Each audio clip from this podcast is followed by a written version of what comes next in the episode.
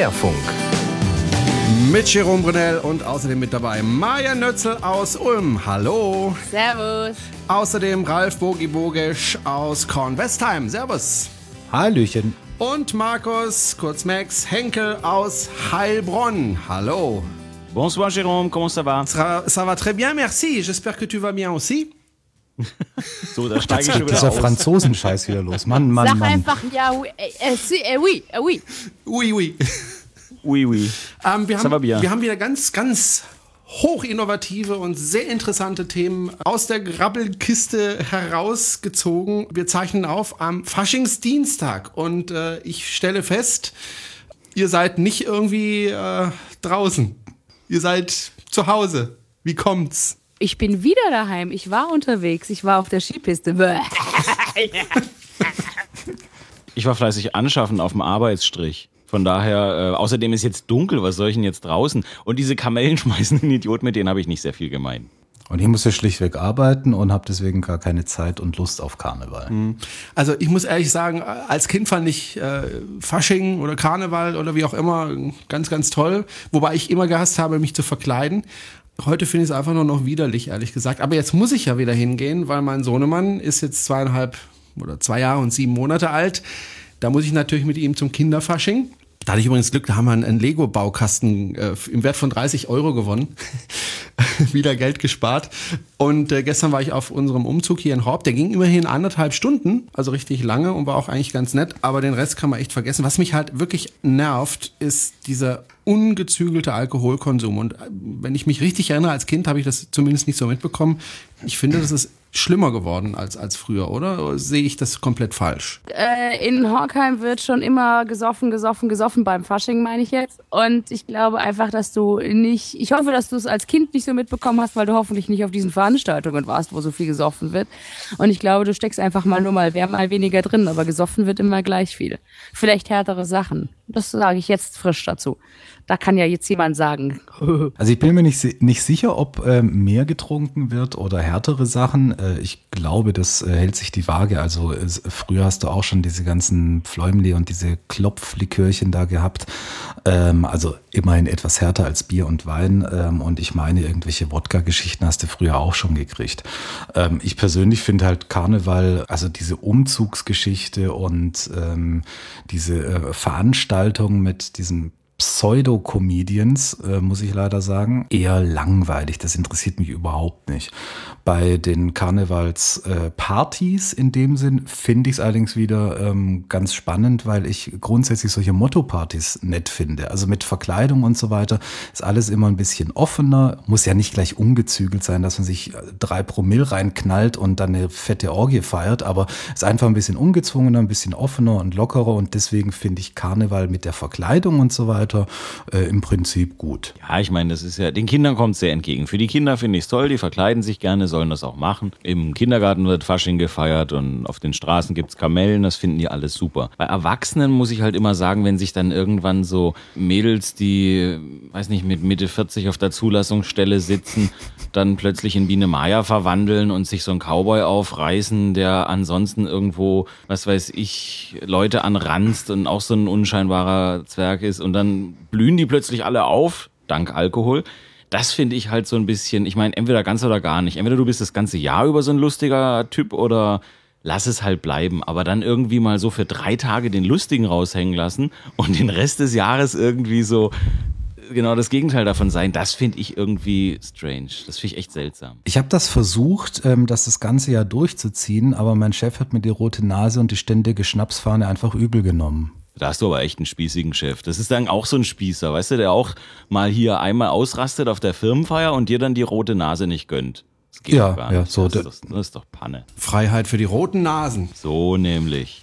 Nee, also, wie gesagt, soll ja jedem Tierchen sein Pläsierchen soll jeder machen, wenn er da meint, er muss sich irgendwie dann so eine lustige Sonnenblume auf die Backe malen und dann da sich in so einer Sporthalle, in so einer miefigen, äh, schlechte Witze von Phipps Asmussen erzählen lassen. Hey, pf, jedem seins. Aber für mich ist es halt irgendwie nix. Ich halte mich da raus. Wobei, ich muss mich ja mal outen. Ich bin ja selber mal eine Saison mitmarschiert auf solchen Karnevalsveranstaltungen, weil ich mal eine Saison mitgemacht habe bei einer Guggenmusik. Äh, Jetzt kommt's Da hatte raus. ich eine Pauke vor dem Bauch und hab die ja wie blöd draufgehauen. Es hat mir einen irrsinnigen Spaß gemacht. Also die Musik hat mir an sich wirklich Spaß gemacht.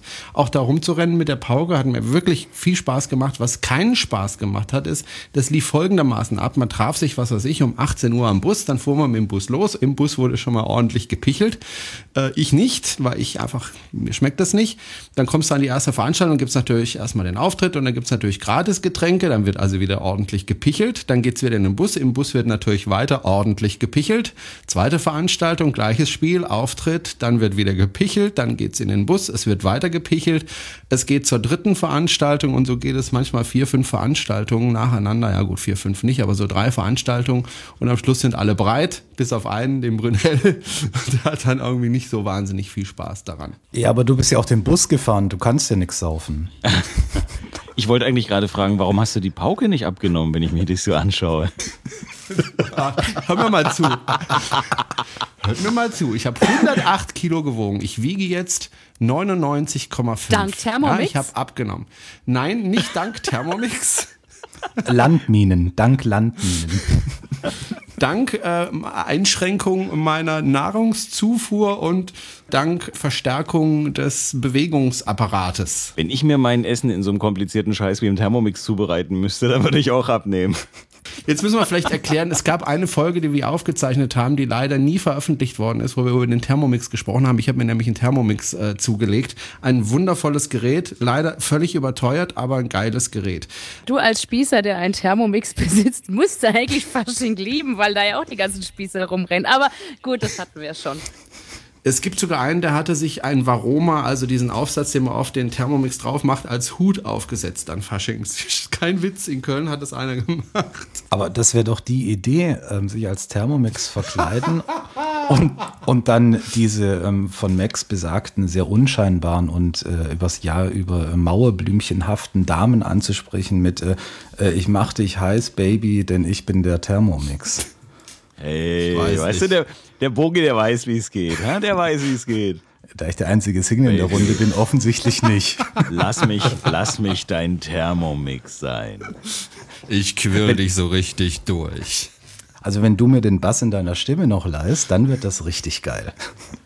Das ist, also das müssen wir mal eruieren bei Gelegenheit. Das Problem ist, wer, wer opfert sich und, und geht als, als Thermomix auf irgendeine Veranstaltung? In einem halben Jahr geht es wieder los, da könnt ihr dann. Wobei, Lass uns doch zusammentun. Du bringst den Bass in der Stimme, ich pichel für uns drei und Jerome ist der Thermomix. Genau. wobei ich glaube, wobei ich das, wo, ja super, finde ich gut. Wobei ich einmal als ähm, Inder ähm, auf, auf Karneval oder Fasching gegangen bin, als Inder ähm, und bin mit Tulpen in der Hand auf die Mädels zugegangen, habe immer gesagt, wolle Rose kaufe. äh, kam super an. Äh, manche meinten dann, das sind doch überhaupt gar keine Rosen. Und, ja. Äh, und das Beste war, ich habe die Rosen, was weiß ich, für einen Euro das Stück gekauft und dann kamen irgendwelche Typen zu mir und sagten, kann ich dir die nicht abkaufen? Und ich immer nein und am Schluss, als ich sie dann nicht mehr gebraucht habe und als sie wirklich nur noch runterhingen, habe ich sie dann, glaube ich, für zwei Euro das Stück verkauft. Mann, Mann, besoffene Abzocken, das ist echt unterste Schublade. Ja, aber passt wieder zur Veranstaltung und zum Rahmen, ha? Jerome, schäm dich.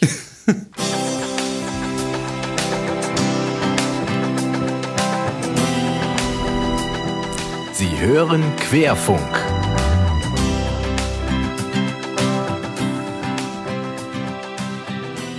Ich warte gerade ganz verzweifelt, naja, nicht ganz verzweifelt, aber ich warte ähm, erwartungsfroh auf meine Bestellung, die ich getätigt habe vor ja, ein, zwei Tagen, nämlich einen neuen Fotoapparat. Ich habe mir einen neuen Fotoapparat bestellt. Nachdem ich 2007 zuletzt einen neuen Fotoapparat gekauft hatte, eine Sony Systemkamera nennt sich das, glaube ich, mit sieben Megapixeln, habe ich mir jetzt eine Spiegelreflexkamera geshoppt, weil wir uns gesagt haben in der Familie, wir brauchen jetzt eigentlich mal einen gescheiten Fotoapparat, damit wir unseren Sohnemann auch mal gescheit fotografieren können und nicht nur immer mit dem iPhone fotografieren. Ich habe dann festgestellt, dass es gar nicht so einfach ist, so einen Fotoapparat zu shoppen, weil man da einfach wahnsinnig viel falsch machen kann und auch wahnsinnig viel Geld liegen lassen kann. Und mein erster Tipp lautet, also ich bin ja kein äh, Berufsfotograf oder sonst irgendwas, ich bin da wirklich ein absoluter Einsteiger mit sehr, sehr wenig Erfahrung. Mein erster Tipp würde lauten, sucht euch jemanden, der sich damit auskennt und redet mit dem. Punkt eins Und Punkt zwei lest euch ein im Internet. Es gibt ganz, ganz viele Seiten zum Thema Fotografie, wo man wirklich viel lesen kann. ähm, damit man nicht die groben Fehler machen tut. Weil, wie gesagt, man kann wirklich viel, viel Geld äh, liegen lassen in der Fotografie. Und ich habe mich dann entschieden für eine Kamera, nämlich deswegen auch, weil mein Vater das ähm, auch eine, ähm, eine Nikon hat äh, und mir gesagt hat, du kauf eine Nikon, weil dann habe ich noch ganz viel Zubehör für dich und Objektive und was weiß ich, die kannst dann haben. Kaufte eine Nikon, also war relativ schnell klar, ich kaufe mir eine Nikon und da habe ich mir dann die 5200er, die D5200 geshoppt, kostet 400 Euro. Gibt schon ein Nachfolgemodell, die 5300 mit WLAN und mit GPS. GPS soll aber nicht so gut funktionieren bei der Kamera, deswegen habe ich darauf verzichtet und viel Geld gespart, nämlich genau 180 Euro, die die 5200er billiger war. Fotografiert ihr auch oder gar nicht? Ich äh, knipse auch, ähm, habe da auch äh, ewig viel rumgelesen, ähm, aber das Wichtigste ist eigentlich rumprobieren, wenn man äh, die Kamera mal hat. Ähm, für den Einstieg habe ich die Erfahrung gemacht, ähm, auf gar keinen Fall nur einen Experten im, egal, Freundes-Bekanntenkreis äh, holen, weil äh, jeder Experte hat seine eigene Expertensicht. Du wirst einen finden, der findet Canon total geil und sagt, Nikon ist scheiße. Du findest einen, der sagt, Nikon ist viel geiler als Canon. Der nächste schwört auf Sony und Pentax und wie sie alle heißen. Ähm, deswegen am besten einfach mit mehreren Leuten äh, quatschen und für sich eine Schnittmenge rausziehen. Was ich aber, bevor man sich über Kameras informiert und äh, Objektive und so weiter äh, ganz wichtig finde, man sollte sich erstmal klar werden, was will man überhaupt tun? Was will man überhaupt knipsen? Will ich Porträts machen? Will ich den Sohnemann oder den Hund im Garten filmen? Will ich Beispiel Hund äh, Rennsport machen, also ähm, den Hund beim Rennen knipsen, Pferde beim Rennen oder Autos beim Rennen, wie auch immer?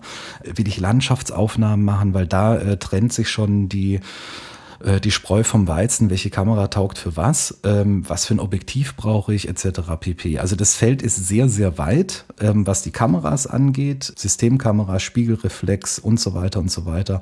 Ähm, deswegen ganz wichtig, vorher ähm, richtig informieren über mehrere Quellen und dann entscheiden und kaufen, weil ähm, wenn du das Falsche kaufst, schmeißt du einfach richtig viel Geld raus. Und ganz wichtig, wer billig kauft, kauft zweimal. Ja, ich habe, als ich mich damit angefangen habe zu beschäftigen, dann festgestellt, also der Kamerakauf an sich, also der, der Buddy, ist ja nur der erste Schritt. Dann geht's ja weiter. Was, was nehme ich für ein Objektiv? Und da hast du völlig recht, da muss man wirklich genau überlegen, was will ich eigentlich mit der Kamera machen? Bei mir sind es im Grunde zwei Sachen. Sohnemann natürlich.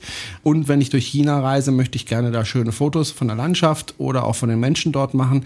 Da bin ich dann relativ schnell drauf gekommen, dann sollte ich mir so ein äh, ja, Reisezoom oder wie man das nennt, äh, kaufen also mit verschiedenen Brennweiten. Und ähm, das habe ich auch gemacht. Ich habe mir dann eine Sigma ähm, bestellt, die 18 bis 270 Millimeter macht. Also ein sehr, sehr breites Feld. Mir ist natürlich klar, dass dieses äh, Schwächen hat, aber ich denke mal, für, für den Anfang wird es mir erstmal reichen. Ich werde mir dann sicher irgendwann noch ein zweites Objektiv äh, dazu kaufen für andere Dinge.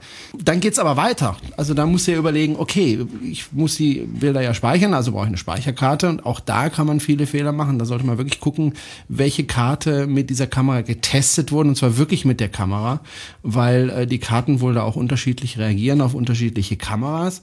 Das habe ich dann gemacht und dann Stopp, stopp, ist ja Moment. auch der- ich Ja, verstehe das ja. mit der Speicherkarte nicht. Jetzt mal ganz ehrlich, eine Speicherkarte ist eine Speicherkarte, oder? Nee, eben nicht. Das ist das Problem.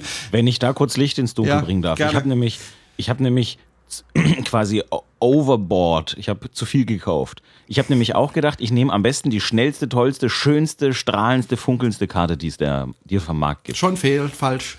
So genau. Aber ähm, ich dachte halt, wer billig kauft, kauft zweimal. Also nehme ich eine gute Karte. Hab aber gar nicht bedacht, dass interessanterweise diese SD-Karte, äh, SD-Karten sind prinzipiell schon fast alle gleich. Die passen in alle SD-Kartenschlitze. Und es gibt auch äh, SDHC-Karten und SDXC-Karten und so. Die unterscheiden sich eigentlich nur, dass sie ein bisschen schneller sind und ein bisschen mehr Speicherplatz haben. Fakt ist aber, äh, meine Kamera frisst das schon alles, aber diese besonders schnelle Karte kann die gar nicht bis zum letzten Quäntchen ausreizen. Das heißt, die Schnelligkeit, die mir die Karte theoretisch bieten würde, kann meine Kamera nicht, weil meine Kamera leider ein lahmer Gaul ist. Im Endeffekt ist es aber so, ich kann jetzt ganz beruhigt diese Karte nehmen und zumindest wird sie nie der Flaschenhals sein, der mich an schönen vielen schnellen Fotos hintereinander hindert. Das ist meine Kamera. Die macht Also das. bei, bei den Karten ähm, finde ich ganz wichtig, ähm, auf gar keinen Fall eine große Karte, also mit viel Speicherplatz kaufen. Weil Mir ist es zum Glück noch nie passiert. Ich habe es jetzt aber schon öfter von, von professionellen Fotografen gelesen und auch gehört. Irgendwie eine Safari-Tour gemacht und hatten eine 128 Gigabyte Karte für was weiß ich wie viel Geld drin und alles draufgeballert, alle Fotos und dann ist genau diese eine Karte kaputt gewesen alle Fotos von der kompletten Safari in dem Beispiel waren im Arsch. Und er konnte sie nicht mehr wiederherstellen, weil die Karte einfach komplett kaputt war. Äh, deswegen der, der wichtigste Tipp bei den Karten ist eigentlich, kauft euch nicht zu groß, also nicht zu viel Speicherplatz, weil je Stückeln. Stückeln, ja. Ich habe äh, vier Karten insgesamt. Ich habe eine mit 16 Gigabyte und drei mit 8 oder umgekehrt, aber auf jeden Fall keine größer als 16 Gigabyte. So, die reicht mir dicke. Also äh, da, damit knipst sich eine ganze Weile und kann da ganz viel draufpacken. Und was die Geschwindigkeit angeht, der Flaschenhals ist bei der aktuellen Technik der Speicherkarten tatsächlich fast immer die Kamera. Aber du brauchst selbst da äh, nicht alles ausreizen, weil die Kamera, also die Schreibgeschwindigkeit des SD-Slots in der äh, Kamera, die wird ja nur dann wirklich hochgetrieben, diese Geschwindigkeit, wenn du auch Videos machst. Fürs normale Fotografieren reicht ja auch eine äh, mittelmäßig schnelle Karte. Bis auf eine Ausnahme, nämlich wenn du Serienaufnahmen machst. Aber wenn du die Serienaufnahme auch noch in RAW machst, dann wird's richtig heftig. Dann äh, bremst du die Kamera schon auch aus. Ich habe übrigens erst überlegt, eine 64 Gigabyte Karte zu nehmen, eine. Ich habe es dann doch gestückelt auf zwei 32er Karten, ähm, was für mich, denke ich, ganz okay ist. Und das, der Witz ist, zwei 32er Karten sind sogar günstiger als eine 64er Karte. Habe ich nochmal Sehr zwei weise. Euro gespart. Sehr weise. Und jetzt die Frage an Maya, was ist RAW? Doch, das weiß ich. Das ist das, un, das, ist das ganz grobe Bildformat, das die Grafiker immer nehmen und am liebsten haben. Wir haben immer mit auf der Arbeit mit JPEG fotografiert, weil äh, RAW einfach immer ewig braucht, um zu bearbeiten auf Photoshop. Ja, das Ähm, stimmt. Der, der größte Unterschied oder die, die große Frage ist, ob JPEG oder RAW, was will ich danach bearbeiten? Was für Möglichkeiten will ich haben? Du hast bei RAW viel mehr Möglichkeiten. Also Beispiel äh, der Weißabgleich oder ähm, die Blende, die du, ähm, äh, äh, die, die Belichtung und so weiter, was du da eben einstellst. Da hast du bei RAW viel mehr Möglichkeiten, das zu korrigieren als, als jetzt bei JPEG. Wenn du aber jetzt ganz einfach mit diesem 80, äh, 18 bis 270 Millimeter Objektiv was für einen Urlaub absolut okay ist, aber ähm, jetzt nicht wirklich das mega qualitativ hochwertige Objektiv. Da finde ich es für eine Urlaubsknipserei fast übertrieben, da in RAW zu schießen, weil du wirst da nie solche extremen äh, Bearbeitungsgeschichten äh, machen wollen müssen. Deswegen kannst du da beruhigt in JPEG schießen, meiner Meinung nach. Das mache ich auch, außer wenn ich also wirklich äh, Porträtaufnahmen mache, wo ich weiß, da möchte ich intensiv danach nacharbeiten. Oder wenn ich weiß, jetzt mache ich mal eine Landschaftsaufnahme so richtig schön und, und möchte das dann nachbearbeiten, dann mache ich vielleicht mal RAW, aber normalerweise mache ich ein JPEG, klar. Amateure. Nein, das ist genau das. Ich kenne das, diese Diskussion. Und das ist bei mir so, okay, ich komme mal von der grafischen Seite her. Und ich weiß im Nachhinein ja erst, welches Bild besonders gut geworden ist beim Sichten. Und davon hätte ich dann eben schon gerne ein RAW. Wenn ich im Vorfeld halt sage, ich fotografiere nur in JPEG, weil da ist bestimmt kein schönes Bild dabei, dann vertue ich mir die Chance, unter Umständen den einen Traumschuss, das eine Traummotiv, das vielleicht als Schnappschuss gedacht war, nachher auch richtig hochwertig äh, bearbeiten und rausbringen zu können. Deswegen fotografiere ich jetzt zum Beispiel immer alles als RAW. Festplattenplatz kostet ja heute auch nicht mehr so viel, also von daher geht das. Und jetzt kommt, du sprichst es gerade an, nämlich das nächste Problem. Jetzt habe ich zum Beispiel mit meiner Kamera viele, viele Fotos aufgenommen. Jetzt geht es darum, wie verwalte ich die und äh, wo speichere ich die ab. Und zwar so, dass sie nicht verloren gehen. Also mindestens auf zwei verschiedenen Festplatten oder zwei unterschiedliche Dinge, wo ich sie eben speichere. Und da habe ich mir dann auch Gedanken dazu gemacht, wie ich das machen könnte und äh, bin zu folgender Lösung gekommen. Ihr könnt mir ja dann sagen, ob die, ob die gut ist oder nicht gut ist. Ähm, die Fotos werde ich erstmal auf einer externen Festplatte speichern. Äh, zum einen, die sind noch so lange auf der, auf der Speicherkarte. Dann möchte ich zum Zweiten, um eben äh, eine Sicherheit dazu zu gewinnen, das Ganze in die Cloud speichern, nämlich bei Amazon. Da kriegt man nämlich jetzt, wenn man äh, Amazon Prime Mitglied ist, was ich gerade bin, äh, bekommt man in der Cloud so viel Speicherplatz, wie man will, für Fotos. Und da schüttelt ihr schon eure Köpfe. Warum? äh, also, äh, Max, bitte. Jerome, kann ich mal kurz deine Sozialversicherungsnummer haben und deine Blutgruppe? Vielleicht auch deine Schuhgröße und ob du Zahnersatz hast? Das wäre sehr freundlich von dir. Und wenn wir schon dabei sind, vielleicht auch einfach deine Pins für alle Bankkonten. Verstehe ich Und die. EC-Kartennummer. Ich sag's mal so: Amazon verkauft Dinge. Unter anderem Speicherplatz und Kundenprofile. Beziehungsweise jetzt verkaufen sie es noch nicht, aber sie haben ungefähr die besten Kundenprofile, die es gibt, wahrscheinlich direkt nach Facebook. Und das haben sie, warum? Weil sie wissen, wer was bei ihnen kauft. Und da Amazon so ein schöner großer Gemischtwarenladen ist, sind die für mich, was jetzt das Speichern meiner privaten Fotos angeht, nicht der vertrauenswürdigste Partner, auf den ich als erstes käme. Ehrlich gesagt, Cloud und Fotos schließt sich bei mir schon fast aus. Weil natürlich ist der Gedanke verführerisch und es ist bequem, immer irgendwie überall auf die Fotos zugreifen zu können. Aber die Nachteile überwiegen einfach. Ich will nicht, dass irgendwie jeder durchgeknallte Cloud-Admin bei irgendeinem so unterbezahltem äh, Speicherdienstleister auf meine Fotos zugreifen kann, wenn er mal einen schlechten Tag hat. Und deswegen kriegen kriegt keine Cloud meine Fotos zu sehen. Du meinst, meine Und- Nacktbilder sollte ich da nicht hochladen? Vor allen Dingen nicht die genau, von deinem oder? Sohn. Richtig. Allein bei dem Gedanken daran, dass du Nacktbilder von dir hast, bin ich gerade erblindet. äh, nein, äh, ernsthaft. Ähm, die die Cloud-Geschichte, das äh, sehe ich ähnlich wie, wie Max, ähm, wobei ich grundsätzlich, was jetzt Internetspeichereien angeht, auch Facebook und so weiter, da gibt's ja diesen schönen alten Spruch, äh, think before you click oder wie das heißt. Ähm, ich habe ihn jetzt mit Sicherheit versaut, aber sinngemäß ähm, zuerst nachdenken, dann klicken. Und so sehe ich es halt auch mit Cloud-Speicher. Ich nutze ähm, Dropbox ähm, unter anderem einfach nur für den Fotoaustausch, weil ein Freund von mir, der ähm, kennt sich halt mit Photoshop sehr gut aus, ich dagegen gar nicht. Ja, aber Dropbox Der- ist ja nichts anderes als eine Cloud. ja, ja, ja, ja, ja, lass mich doch mal ausreden, meine Güte. nee, ich schieß meine Fotos, die lade ich alle in die, äh, in die Dropbox rein als RAW. Er zieht sich da raus, um sie zu bearbeiten und gibt sie mir wieder. So, das sind aber keine heiklen Fotos. Also ich knipse jetzt weder äh, irgendwelche Minderjährigen noch sonst irgendwelche Menschen, ähm, die da irgendwie jetzt äh, zweckentfremdet werden könnten. Deswegen ähm, bin ich da insoweit schmerzfrei. Da ist jetzt nichts dabei, wo ich sage, boah, gefährlich, könnte gefährlich werden, wie auch immer. Das, das wollte ich nur zur Cloud sagen mit, mit, der, äh, mit der Dropbox. Was die Speicherverwaltung angeht an sich, ja, das kommt halt ein bisschen auch drauf an, was für eine Software du nutzt. Also am Mac zum Beispiel Aperture, was ich lange genutzt habe, finde ich für die Verwaltung ähm, sehr gut. Also damit kam ich sehr gut zurecht. Aber ist mittlerweile tot, weil Apple ja ein neues, äh, eine neue Software rausbringt. Und ich bin jetzt gerade dabei, mich ähm, eher in Richtung Lightroom zu orientieren. Zum einen sind Gute die, Wahl. zum einen sind die Bearbeitungsmöglichkeiten einfach äh, größer als bisher bei Aperture. Ich weiß nicht, was bei Apple kommt, aber mir schwant Böses, eher in Richtung Consumer-Bereich und einen Schwarz-Weiß-Button, anstatt wirklich was einstellen zu können. Ähm, also Aperture hat bessere Bearbeitungs Bearbeitungsmöglichkeiten.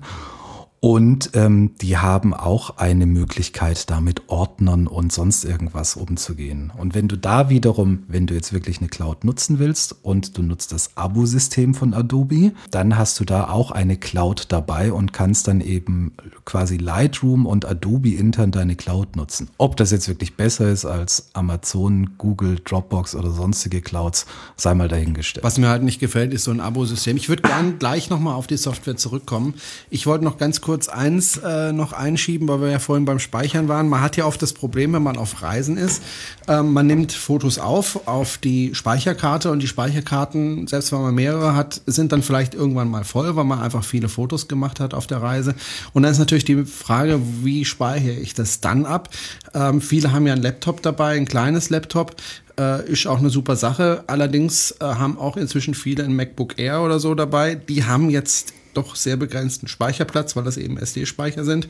Und da ist die Frage, was kann man machen? Und da habe ich einen ganz guten Tipp mitbekommen, als ich den Podcast Vrind gehört habe. Wer redet, ist nicht tot. Da geht's unter anderem auch mal um Fotografie. Dann ist nämlich der Chris Marquardt dort ab und zu zu Gast und der ist Fotograf und hat auch einen eigenen Blog dazu und äh, gibt da sehr gute Tipps. Und der hat einen Tipp äh, losgelassen beim letzten Podcast, den ich sehr interessant fand. Es gibt nämlich inzwischen ja ähm, diese externen Festplatten mit äh, Flash-Speicher, also die äh, SSDs, die externen SSDs. Und die gibt es, ich habe nochmal nachgeguckt, für rund 135 Euro für 128 Gigabyte. Die kann man zum Beispiel auch verwenden, um eben diese ganzen Karten zu überspielen auf diesen äh, Speicher, der dann wirklich nicht größer ist als eine Scheckkarte, ja, und der eben, wie gesagt, die ganzen Fotos da speichern kann. Fand ich auch noch so einen recht interessanten Tipp. Jetzt aber zur Software und da bin ich ein bisschen noch am Grübeln, was ich da machen könnte. Lightroom ist sicher nicht schlecht, aber wie gesagt, ich scheue so ein bisschen dieses Abo-Verfahren. Lightroom gibt es auch käuflich, ganz normal. Lightroom kannst du ganz normal kaufen und kannst du äh, installieren und gut ist. Ich habe Lightroom und arbeite auch schon eine Weile damit. Äh, es stellt sich ja immer grundsätzlich die Frage. Jetzt habe ich zum Beispiel schöne RAW-Bilder gemacht im Urlaub, weil dieser schöne Tempel im Urlaub, da wo ich war, der besonders schön war, den wollte ich ganz groß mir dann als Poster ausdrucken. Tolle Sache. So, Jetzt muss ich dieses RAW-Bild ja irgendwie mal konvertieren, weil ich, das Ding ist ziemlich groß, vielleicht auch ein bisschen an den Farben noch drehen. Und dann äh, will ja eigentlich RAW kaum einen Fotodienstleister, die wollen alle JPEG oder TIFF oder sowas. Und dazu, da kommt jetzt ein RAW-Konverter ins Spiel und das ist Lightroom. Lightroom ist zweierlei, ein RAW-Konverter und eine Bilddatenbank im Grunde genommen. Und jetzt ist es so, äh, mit diesem RAW-Converter machst du nichts anderes, als eben genau diese Parameter alle nachträglich nochmal ein bisschen dran feilen. Ah, die Belichtung stimmt noch nicht ganz oder der Weißabgleich war nicht so optimal. Das kannst du alles im Nachhinein einstellen, als hättest du es beim Fotografieren gemacht. Das ist der Unterschied zu JPEG. Bildformat, da fängst du im Grunde genommen im Nachhinein an, die Farben zu verbiegen. Bei RAW kannst du so eingreifen, als hättest du es beim Fotografieren richtig gemacht. Das ist das Schöne dran. Und wenn du damit fertig bist, dann hast du also quasi deine ganzen äh, Bilder da vorliegen. Die hast du von der Speicherkarte auf deine Festplatte, sagst Lightroom, hallo, fass, dann scannt er diesen Ordner und äh, packt die alle in seine eigene Bilddatenbank ein. Prinzipiell finde ich diese Vorgehensweise auch sehr schön. Was mich ein bisschen immer noch davon abschreckt, ich vertraue mittlerweile keiner Datenbank mehr so richtig ganz, weil wenn dir mal diese Datenbank irgendwie verloren geht oder kaputt geht oder sowas, die Datei kriegt einen Schuss, dann ist deine ganze Arbeit, die du in die Datenbank investiert hast, weg. Futsch, kaputt im Eimer. Adobe hat einen sehr schönen Ansatz gefunden. Die speichern das quasi in sogenannte XMP-Dateien direkt neben dein Bild. Das heißt, du hast das Bild und im gleichen Ordner liegt äh, Adobe eine XMP-Datei an und da stehen die ganzen Infos drin zur Bearbeitung von diesem Bild. Das heißt, das vermeidet schon mal diesen, wenn die Datenbank kaputt ist, sind alle meine Bildersammlungen im Eimer. Das ist also schon mal ein guter Ansatz. Ich persönlich gehe noch einen Schritt weiter und gehe halt einfach so weit, dass ich sage, ich möchte meine Bilder auf Dateiebene, egal auf welchem System, immer auch im Dateizugriff haben können und trotzdem eine gewisse Logik und Struktur drin haben. Das heißt, ich persönlich lege mir zum Beispiel einen Ordner an nach Jahreszahlen, weil ich festgestellt habe, für mich das wichtigste Kriterium ist Chronologie. Das mögen andere anders sehen, die legen es dann thematisch an, ein Ordner Urlaub, ein Ordner Familie, Haustier, was auch immer. Ich lege mir halt Jahreszahlen an und da kommen dann halt die ganzen Bilder eines und Videos auch, die ich mit der Kamera mache, eines Jahres rein. Ähm, weil dann weiß ich nämlich irgendwann mal, okay, das war zur Einschulung und das war im Kindergarten und das war im Urlaub, das war kurz danach irgendwie. Die Bilder selber benahm ich auch jeweils mit einem Datum gleich mal vorne weg und dahinter kommt dann irgendein Stichwort oder Stichworte, damit ich es noch vom Thema her zuordnen kann. Aber durch das Datum alleine ist es egal, ob ich auf Linux arbeite, auf Windows oder auf Mac. Ich kann diese Bilder immer auf Dateiebene strukturiert genau in der gleichen Form wiederfinden und auf jedes System umziehen. Wenn ich morgen sage, ich will wieder zurück zu Windows vom Mac, dann mache ich das halt. Und dann, wie gesagt, Lightroom halt zum Bearbeiten der RAWs und zum Verwalten, dass man die mal schön schnell durchforsten kann. Und das funktioniert für mich eigentlich leidlich gut. wenn ich dann mal ein Motiv habe, wo ich sage, da muss ich wirklich ran, das nehme ich mir dann in Photoshop, aber das hat halt nicht jeder zu Hause. Da kann jeder, sag ich mal, auf seine bevorzugte Bildbearbeitungslösung setzen. Lightroom kann schon sehr viel. Ja, ist Lightroom auch ein Bildbearbeitungsprogramm? Also du kannst mit Lightroom sehr, sehr viel machen, auch sehr viel künstlerisch. Für mich ist dann halt einfach äh, des Photoshops noch so das letzte Quäntchen. Ich arbeite damit halt wirklich jeden Tag. Äh, das ist mein Profi-Werkzeug erster Wahl. Ich habe da auch sehr viel in Plugins investiert, aber ich würde mal sagen, ein Normalsterblicher kommt mit Lightroom völlig ausreichend mit seinen Bildern zurecht. Es gibt äh, künstlerische Filter, die du da umsetzen kannst. Du kannst die Farben verfremden, du kannst es schwarz-weiß machen. Wenn du sagst, es wirkt besser, das Bild ähm, du kannst da eigentlich alles mit veranstalten. Du kannst auch kleine Pickelchen rausretuschieren aus einem Porträt. Also das kann Lightroom auch schon alles selbst. Also der, der größte Unterschied ist eigentlich jetzt rein, was die äh, Bearbeitungsmöglichkeiten angeht. Lightroom, damit bearbeitest du ein Bild, ein Foto, ähm, Retusche-Geschichten und sowas. Und bei Photoshop hast du dann diese Möglichkeit mit diesen äh, verschiedenen Ebenen, mit diesen Layers auch etwas zu erstellen. Und dieses Erstellen, das hast du bei Lightroom nicht. Also wenn du jetzt einfach nur ein DVD-Cover von der letzten Weihnachtsfeier machen willst und willst fünf Fotos zusammen zu einem fügen, das kriegst du in Lightroom nicht hin. Die Funktion fehlt da. Das kannst du dann nur über Photoshop oder ähnliche Programme machen. Also das ist so der größte Unterschied bei äh, Lightroom ist halt mit dem Erstellen nichts. Weil Lightroom wiederum mit diesem RAW-Converter, Lightroom basiert auf dem, soweit ich weiß, hieß das Ding sogar RAW-Converter und das war eigentlich nur ein Plugin von Photoshop. Also von der Historie her. Aber ich finde, wir sind ein bisschen Ganz zu, früher, ja. Ja. Sehr, sehr nerdig, technisch geworden jetzt, gell? Maja, sch schläfst du schon? Nee, ich schlafe noch nicht, aber ähm, ich überlege die ganze Zeit, ob ich jetzt Lightroom installieren soll oder nicht, weil mit Photoshop, ich will eigentlich kein Geld ausgeben. Kostet Lightroom was? Ich habe gerade Ja, mal aber geguckt, viel weniger. Ich habe gerade mal geguckt, in der Teacher-Version, die du nicht nehmen darfst, kostet sie knapp 70 Euro bei Amazon und äh, knapp über 100 Euro, wenn du kein Teacher bist oder Student. Lightroom. Lightroom, ja. Die 5er-Version, ist es die aktuelle? Ja, das ist die aktuelle. Ich finde aber, wir sind äh, ein ganzes Stück zu weit, weil wir reden über Speicherkarten, ähm, Sicherung der Speicherkarten und so weiter. Aber ich finde, das gehört heutzutage dazu zum Fotografieren. Weil früher hast du dir eine Kamera gekauft, hast einen Film reingesteckt, hast das Ding in dein Fotoalbum gebeppt. Und heute hast du halt das Jo. Problem, du kriegst immense Daten. Meine Kamera hat 24 Megapixel. Dann kannst du dir vorstellen, wie groß die Dateien werden. Und da hast du echt ein neues Problem, nämlich das Problem, wo speichere ich den ganzen Käse ab?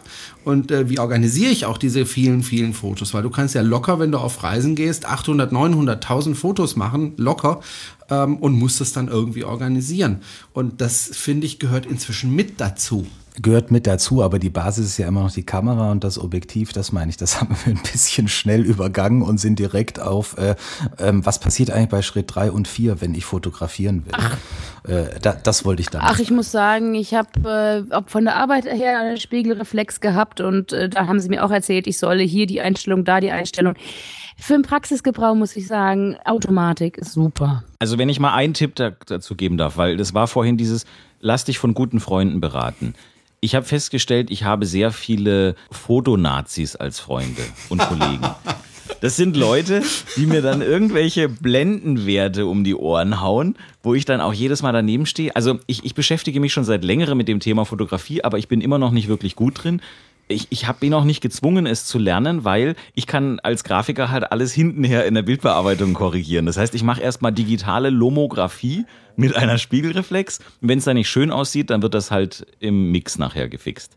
Aber ich habe jetzt ein sehr schönes Buch äh, gefunden. Das ist mein Lieblingsbuch jetzt. Ich habe einige Fotobücher, aber der Fotokurs für Einsteiger, muss ich jetzt Schleichwerbung machen, ist, finde ich, das beste Buch in dem Bereich. Das habe ich mal durch Zufall entdeckt, ist fantastisch, ist genauso aufgebaut, wie ich mir das vorstelle. Von nämlich, wem geschrieben?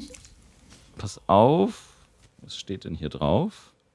Ein gewisser Herr Kanon aus Japan. Markus Nein, Henkel. es, ich, ich kann es ich kann's ja nicht genau sagen. Es steht kein Autor drauf. Es ist im äh, Dorling Kindersley Verlag erschienen, also DK. Die haben so ein rotes DK drauf. Heißt der Fotokurs für Einsteiger. Die besten Bilder mit digitalen Spiegelreflex und kompakten Systemkameras. Und die haben, machen, machen genau das, was ich immer nicht so richtig verstanden habe. Du kriegst irgendwas um die Ohren gehauen, Blende. Und dann fragst du dich als Anfänger, ja, habe ich schon mal gehört, aber was mache ich damit? Und vor allem, wie stelle ich es ein, dass mein Bild nachher schön aussieht? Und genau die erklären dir das. Die zeigen dann, hallo, das macht die Blende, so und so funktioniert das in der Kamera, deswegen braucht man die Blendenwerte und sollte sich damit auskennen. Und wenn man die Blende so und so einstellt, dann sieht ein Bild so aus. Und wenn ich die Blende einstelle, dann sieht das Bild so aus. Das kann man selber auch einfach mit Ausprobieren und Fehler machen feststellen. Meine Fotonazi-Freunde, die haben halt immer so ihre eigene Meinung. Die sind dann so, also unter der Blende, nee, über der Blende, nee. Das finde ich alles so ein bisschen schwierig. Und natürlich kann man immer alles ein bisschen besser machen. Ich will einfach nur schöne Fotos. Und dieses Buch sagt mir, wie das geht. Und äh, gen genau, genau das, das ist der Punkt, das habe ich vorhin gemeint mit verschiedenen Meinungen, wie, wie du es gerade auch sagst, mit diesen Fotonazis. Das Problem ist einfach, du musst, vorher musst du dir im Klaren sein, was willst du denn knipsen? Wenn du alles knipsen willst, gar kein Problem. Dann kannst du dir auch irgendein Allround-Ding kaufen. Wenn du jetzt aber, nur, nur als Beispiel, um da auch mal ein paar äh, Gerätschaften zu nennen, du willst Sport fotografieren, Fußball zum Beispiel, Bundesliga, wie auch immer. So, da haben sehr viele, nicht alle, aber sehr viele nutzen ähm, professionelle sogenannte Crop-Kameras, also die jetzt nicht das Vollformat haben, sondern einen etwas kleineren Blickwinkel. Das bedeutet einen, the eine theoretische äh, Telebrennweite, wenn man so will. Es wirkt aber nur so, du hast eigentlich nur einen, einen, einen kleineren Ausschnitt des Bildes im Vergleich zum Vollformat. So, Ähm, dann werden gerne, ich kenne mich jetzt nur bei Canon aus, da werden gerne die 1DX genommen zum Beispiel, ähm, was eine hochprofessionelle, aber eben auch sauteure äh, Kamera ist. Ich glaube, der Body liegt bei 6000 Euro aktuell, nur der Body. Oh, das ist ja fast nix. Das ist ja Ein Schnäppchen, Schnäppchen. Ja, sind Schnäppchen, ja. ähm, oder zum Beispiel die 7D, beziehungsweise jetzt kam vor kurzem die 7D Mark II raus. Das sind Kameras, die einfach einen, einen, einen sehr guten, einen, einen speziellen Autofokus haben, ähm, der auch einzelne Bereiche nimmt ähm, und nicht nur einzelne Punkte oder alle auswählbar äh, hat, wie bei den günstigeren Modellen. Der Autofokus ist schnell, ist treffsicherer ähm, und natürlich hast du eine ähm, äh, höhere Serienbildrate. Also ich meine, die 1DX hat zum Beispiel 14 Bilder pro Sekunde, die 7D Z- äh, Mark II hat, glaube ich, 10 Bilder. Also das ist dann einfach so, du siehst halt eine Tennisspielerin wie oder einen Tennisspieler, wie er ausholt und hast dann durch diese Serienbilder hast du irgendwie alle zwei Zentimeter ein Foto von diesem Ausholenschlag. So, das nur als Beispiel. Da hast du andere Leute, die machen ähm, eher gemütlich Land, äh, Landschaftsaufnahmen, die wollen halt eine tolle Bildqualität, einen schönen, ja, einen großen Bildausschnitt, die nehmen dann gern ein Vollformat zum Beispiel und zum Beispiel eine kürzere Brennweite. Die knipsen dann, was weiß ich, zum Beispiel mit 24 Millimeter. Nur mal als Beispiel. So, die brauchen kein Teleobjektiv. Der Bundesliga-Fotograf, der braucht ein Teleobjektiv. Ähm, was weiß ich, 400 Millimeter, 500 Millimeter, wie auch immer. Auf jeden Fall Teelicht, die brauchen ein ganz anderes Equipment.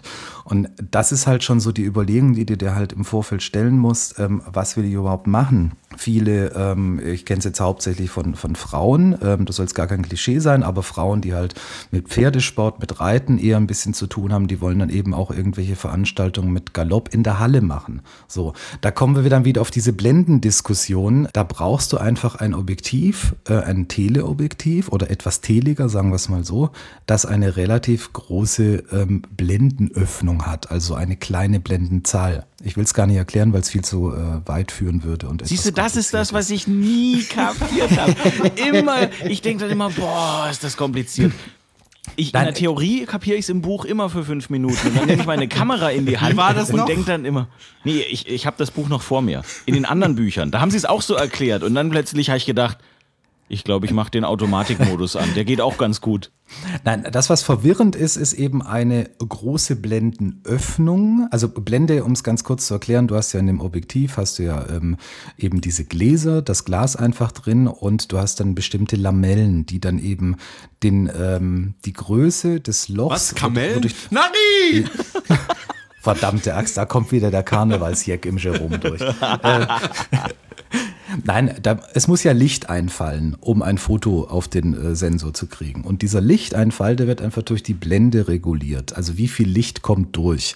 Wenn du die Blende jetzt ganz aufmachst, also sprich gar keine Beschränkung, dann kommt das komplette Licht durch deine Linse. Wenn du die Blende etwas schließt, kommt weniger Licht rein. Das hat jetzt nicht nur was mit der Helligkeit zu tun, sondern eben auch mit dieser äh, äh, tiefen Schärfe beziehungsweise mit dieser Unschärfe, das sogenannte Bokeh. Okay, mm, genau. Habe ich auch schon gehört. Will ich Ja, auch haben. so. Will Ähm, ich so, haben. das macht, mein, macht mein scheiß Kit-Objektiv nicht. 18 bis 55er Kanon, vergiss es. Alles, aber kein Bokeh. Äh, selbst da ist das äh, bedingt möglich. Ja, ich weiß, ich habe schon rausgefunden, so in Grenzbereichen der Fotografie, in die ich mich vorgewagt habe. Nein, es, es gibt ganz, ganz viele kleine äh, technische äh, Spitzfindigkeiten. Das, was tatsächlich, da habe ich auch lange gebraucht, bis ich das irgendwann mal kapiert habe, eine große Blendenöffnung, das ist dann, ich sage jetzt mal einfach nur als Blendenwert 1, wird dann als F1 angegeben. So, wenn die Blende kleiner wird, wird aber die Zahl größer. Also anstatt jetzt hinzugehen und zu sagen, so, wenn 1 groß ist, dann ist 0,5 kleiner. Ähm, nee, genau andersrum. Die Blende 1 wird dann, wenn sie kleiner wird, die Öffnung, wird die Zahl größer. Also Blende 22. find, So. Die äh, Fotonazis sind ganz schöne Freaks, oder? Die sind ganz schöne Freaks. Frag mich nicht, wer da- also mich ich habe mir was ausgedacht. Das ist so scheiß kompliziert, dass es nicht nur Frauen nicht kapieren, sondern auch Männer. Ja, und da, Ich das, will gar nicht, dass irgendjemand mein Hobby auch versteht. Ich will einfach völlig unverständliches Zeug vor mich hin brabbeln von Brennweiten und Blendenöffnungen. Und das ist erst der Anfang. Wir haben noch nicht vom Zubehör gesprochen. Wisst ihr, was ich letztes Jahr gemacht habe? Ja, wisst ihr, was ich gemacht habe?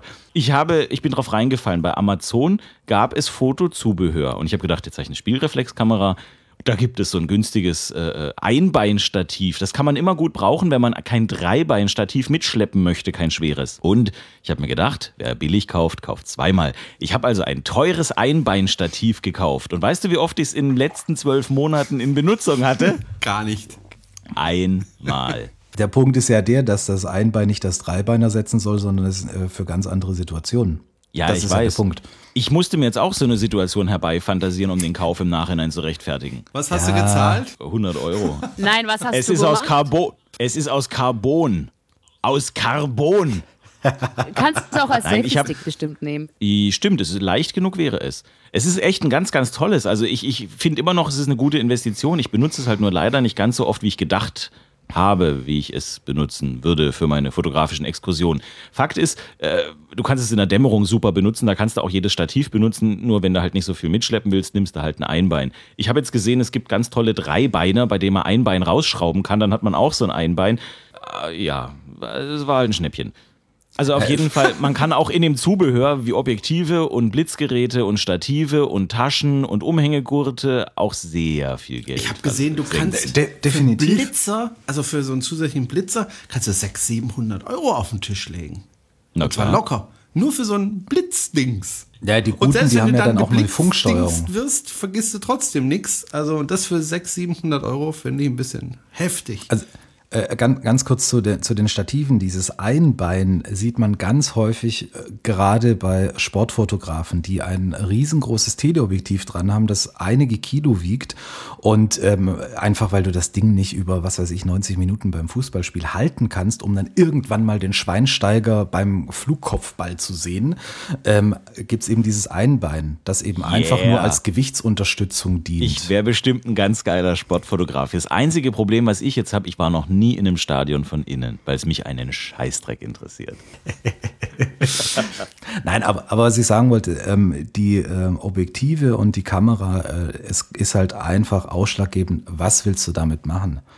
Es gibt äh, hervorragende Kameras, die nicht so extrem teuer sind wie eine Spiegelreflex und das mega super duper Objektiv mit einer ganz, ganz großen Blendenöffnung, also mit einer kleinen Blendenzahl. ähm, die machen hervorragende Fotos, äh, haben aber eben einfach eine, eine ganz andere Zielsetzung, was damit passieren soll. Also diese ähm, ganzen NX oder wie die heißen von Samsung oder von Sony, ähm, also diese relativ kompakten Kameras, so super geile äh, Fotoqualität, eine ganz tolle Geschichte für Urlaube, für Standardsachen, irgendwie Kind beim Spielen oder sonst was, aber taugen dann halt nicht mehr was, wenn du sagst, so, ich will jetzt hier ähm, eine große Blendenöffnung und dafür aber 500 Millimeter Brennweite. Da sind sie dann halt an ihren Grenzen. Du willst äh, Vollformat, bla bla bla, da, da stoßen in ihre Grenzen. Das ist einfach so der Punkt, muss sich vorher im Klaren sein, was man haben will und dann entsprechend zielgerichtet kaufen. Ist es eigentlich bei Fotografen auch so wie bei Porsche-Fahrern? Also im Grunde genommen so, Baby, soll ich dir mal meine große Blende zeigen? Ähm, also ich bin ja kein Profifotograf, im Gegenteil. Ich taste mich an den Amateurbereich ran. Ich habe bloß viel äh, gelesen und äh, viel unnützes Wissen äh, in meinem kleinen äh, Gedächtnis. Ähm, nee, ich weiß es ehrlich gesagt nicht, weil ich mit Profifotografen eigentlich kaum äh, abgebe. Aber es ist meistens so, ähm, je, je besser das Quali äh, also qualitativ das Objektiv ist, desto größer ist der Brocken auch. Also es ist dann nicht unbedingt der Porsche, der eben schnittig ist, sondern du hast halt einen Brocken. Das wäre so gesehen dann eher der LKW-Fahrer, der dann sagt, meiner ist aber größer als deiner, Baby. Was kompensieren die, diese Fotografen? Das wäre übrigens eine Frage für Spiegel TV, oder? Was kompensieren Fotografen mit ihrer enorm großen Blende? Darauf kann ich dir keine Antwort geben. Oder, oder mit ihrer unglaublich langen Brennweite. Irgend sowas halt. Könnte man bestimmt mal ein Spiegel TV oder Stern TV oder irgend so ein Thema daraus machen. Ey. Nee, klingt eher nach Stern TV.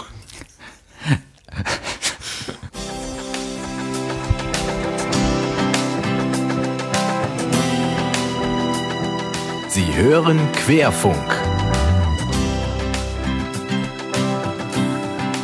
Mal Hand aufs Herz, wer von euch trägt eigentlich eine Uhr?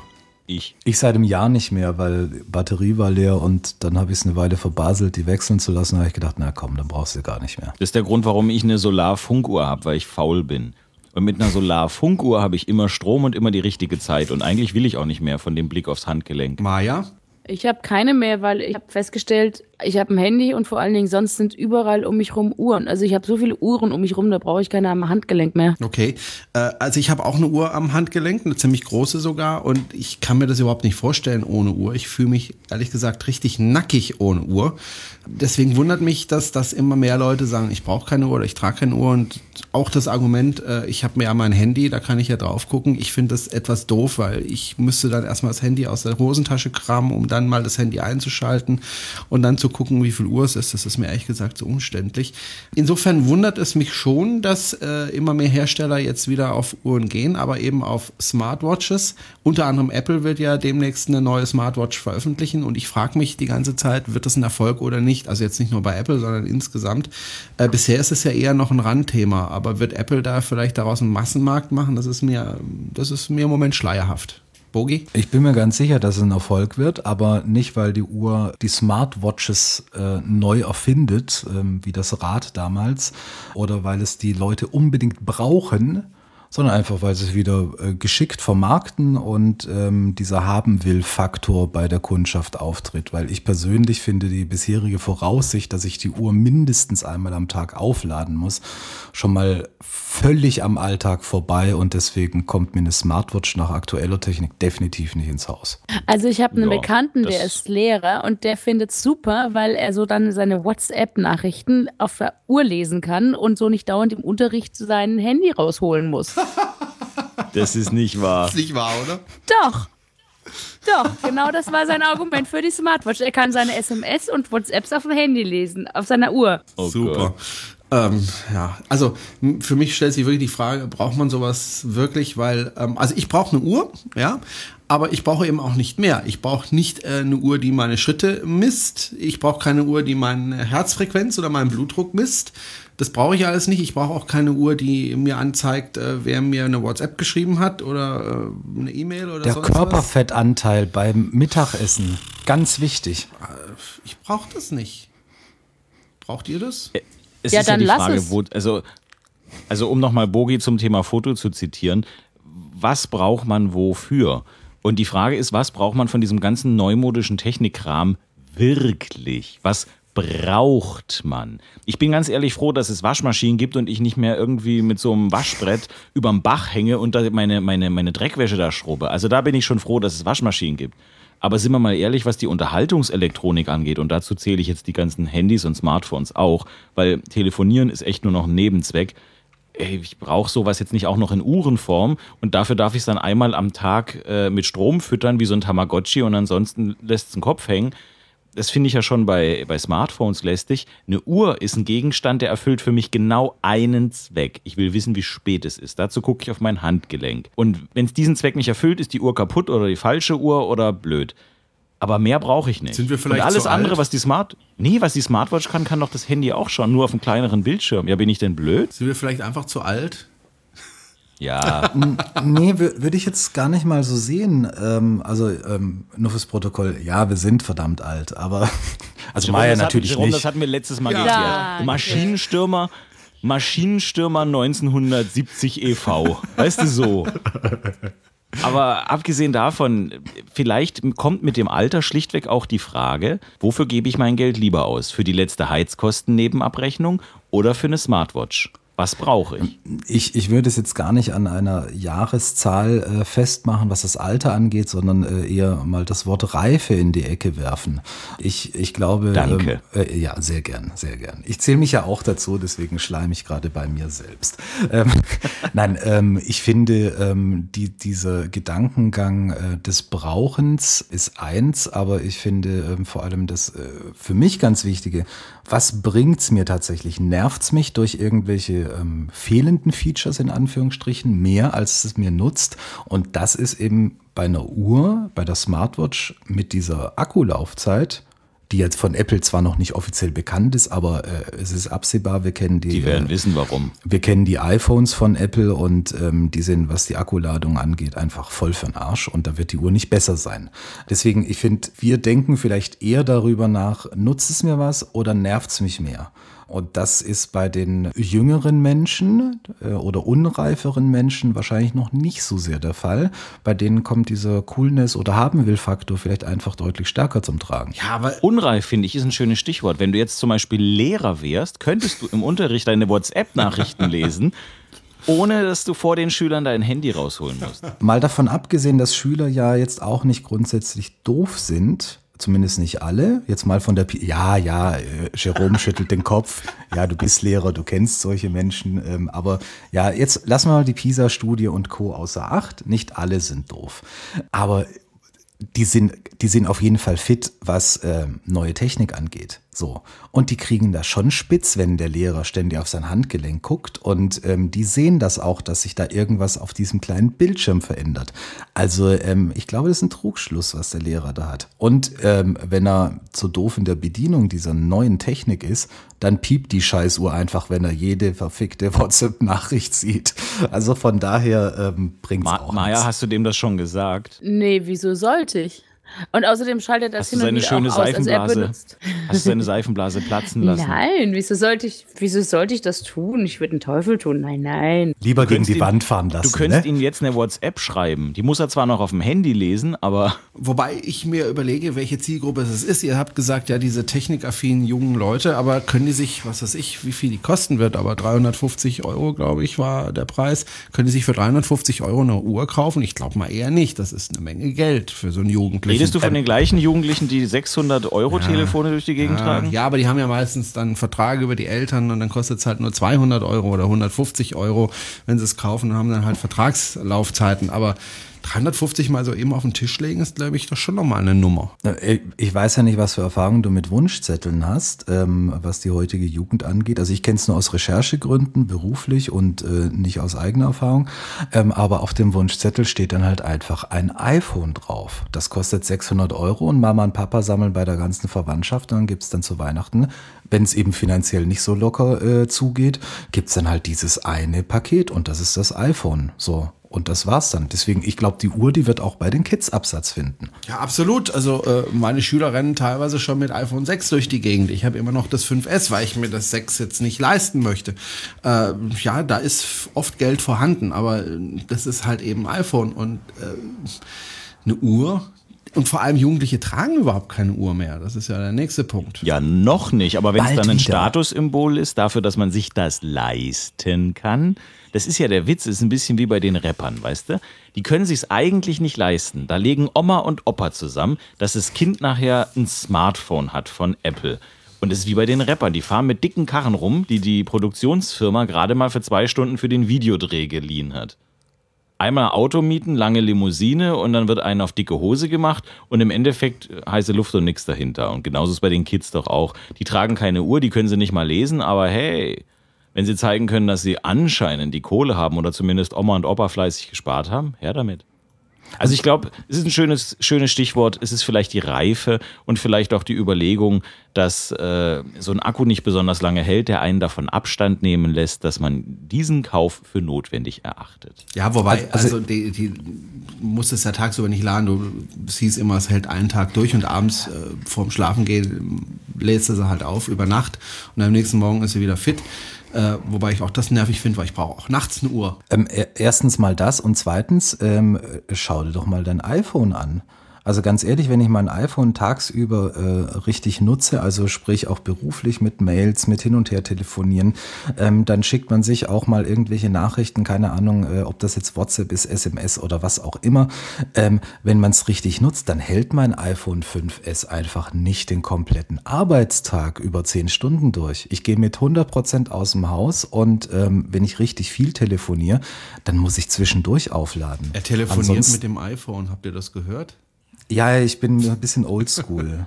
So. Kann man das? Geht das? Kann Das, das geht. Ja, du musst ein bisschen im Menü rumhangeln, bis du die Telefonfunktion findest. Die Wo haben die die Telefon-App. Wählscheibe versteckt? Nee, nee, du musst dir extra die Telefon-App runterladen. Nein, Spaß. Ähm, aber der Punkt ist der, das iPhone ist bei einer richtig äh, starken Nutzung hält das keinen Tag durch. So, wenn ich so eine komische Smartwatch habe, diese Apple Watch zum Beispiel, und ich nutze das Ding richtig, mit Mails, mit WhatsApp, was, lass mal nur so eine bescheuerte Familiengruppe oder Freundesgruppe in WhatsApp sein und du kriegst da, was weiß ich, 100 Nachrichten am Tag.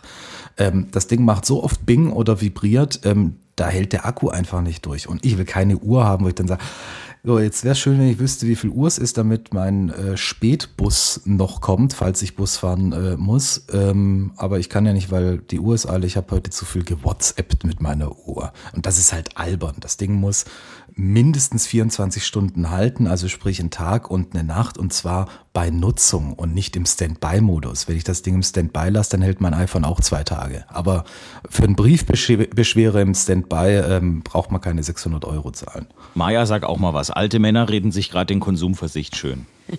ich finde super mal öfter verzichten. Ich habe jetzt so, in, Leute, ich habe, um das Thema mal wieder zu wechseln, äh, in der Deutschen Bahn liegen ja immer so Reisemagazine aus. Und da haben sie Leute porträtiert, die lange Zeit, einen Monat oder auch ein Jahr auf Sachen verzichtet hat. Und eine Frau hat auf Konsum verzichtet. Ich fand das sehr interessant, aber nichts für mich. Und eine andere hat gesagt, sie schmeißt jeden Monat was weg oder gibt's weg, verschenkt's. Das könnte ich machen. Wir haben so viel kruscht. Also ich, ich verzichte seit über 30 Jahren auf Blumenkohl. Das zählt nicht. Rosenkohl auch nicht? Also ich verzichte auf beides sogar. Ja, ähm, nee, das, äh, es ging mehr so um so Sachen wie jetzt zum Beispiel, wenn ich meine CDs anschaue, ja, kann man eigentlich verschenken, wegtun. Die will aber keiner mehr. Weil Nein, wir alle MP3s hören. Ja, ich verstehe es aber auch. Also ich verstehe den, den, den Antikonsum-Gedanken, kann ich sehr gut nachvollziehen. Und äh, mein Problem wäre dabei, ich denke dann auch, ja, genau, Simplify Your Life, alles ein bisschen runterskalieren, ein bisschen einfacher werden, nicht immer so viel Ressourcen verbrauchen. Und dann denke ich mir, okay, also ich schmeiße jetzt diese 5, 6, 7 Gegenstände weg und dann kaufe ich mir anschließend ein Leatherman Multitool, was die Aufgaben dieser 5, 6 Gegenstände erledigt hat oder sowas. Und das wäre dann schon wieder neuer Konsum, also irgendwie doof. Aber ich finde den Ansatz trotzdem sehr gelungen und ich bewundere jeden, der sagt, er schafft das, einfach alles rauszuschmeißen. Wobei ich ganz oft schon Artikel gelesen habe über irgendwelche jungen, Anfang 20-jährigen Menschen, die äh, gesagt haben, so, ich äh, habe hier alles raus, ich habe in meinem ganzen Leben nur noch 200 Gegenstände. Das ist alles, was ich besitze. Ein normaler Mensch hat ein paar tausend, ich habe 200, mehr nicht. Ich habe Anziehsachen, ich habe einen Schreibtisch, ich habe einen Computer, da ist alles drauf, die CDs, die besagten, da sind meine Filme drauf, anstatt DVDs. Also ich habe alles reduziert. Und dann denke ich immer, das ist ein schöner, nobler, guter Ansatz, das liest sich auch interessant, nur du hast keine Familie. Weil wenn nämlich Kinder ins Leben treten, dann hat sich das ganz schnell was mit dem äh, Reduzieransatz, weil dann kommen äh, Sachen in dein Haushalt, von denen du vorher gar nicht wusstest, dass es die überhaupt gibt. Die wolltest du früher Den auch gar nicht, aber jetzt sind sie notwendig. Den Nasenpinguin zum Beispiel. Es tut mir leid, Torben, aber mit dem neuen Plüschtierwunsch würdest du unsere 200 Geräte-Grenze überschreiten. er muss leider ausfallen. Und Inken, die Puppe geht auch nicht. Richtig, genau das. Nein, ich finde, ich finde, das ist, ist, ja grundsätzlich eine nette Idee, aber ähm, ganz ehrlich, ähm, daran verschwende ich keinen Gedanken. Ich versuche eher vor dem Konsum nachzudenken. Brauche ich das Ding tatsächlich? Ähm, oder ist da nur der Haben-Will-Faktor dabei? Ähm, schönes Beispiel jetzt aus meiner eigenen Erfahrung. Ähm, der größte Mumpitz, den ich mir bisher gekauft habe, einfach weil es weil es ich persönlich kaum nutze, war das iPad. Jetzt äh, gar nicht mal, egal ob es Apple ist oder sonst was, aber ich nutze das iPad einfach so wenig, deswegen ist es für mich die unnötigste Anschaffung, die ich bisher gemacht habe. Aber ich nutze es halt einfach nicht. Andere nutzen das Ding total häufig, ja, da ich. ist es sinnvoller. So, ähm, aber das meine ich. Ich versuche eben allein aus dieser Erfahrung mit dem iPad, versuche ich halt erstmal zu überlegen, brauche ich das? Analog zur Fotogeschichte überlege ich mir halt, brauche ich dieses Objektiv jetzt wirklich oder ähm, deckt sich das nicht schon mit meinen anderen Objektiven ab? Also nur als Beispiel, ich versuche da vorher einfach ein bisschen äh, ähm, etwas mehr nachzudenken und nicht mehr so ins Blaue zu kaufen wie früher. Aber wir sollten, glaube ich, zurück zur Uhr kommen. Ja, und wenn ich auf die Uhr schaue, dann sehe ich, dass die Stunde rum ist und wir einfach mal den Deckel drauf machen. Vielen Dank an Maja Nötzel in Ulm, vielen Dank an Max in Heilbronn und vielen Dank an Bogi in Kornwestheim. Tschüss. Ade. Tschüss. Ciao.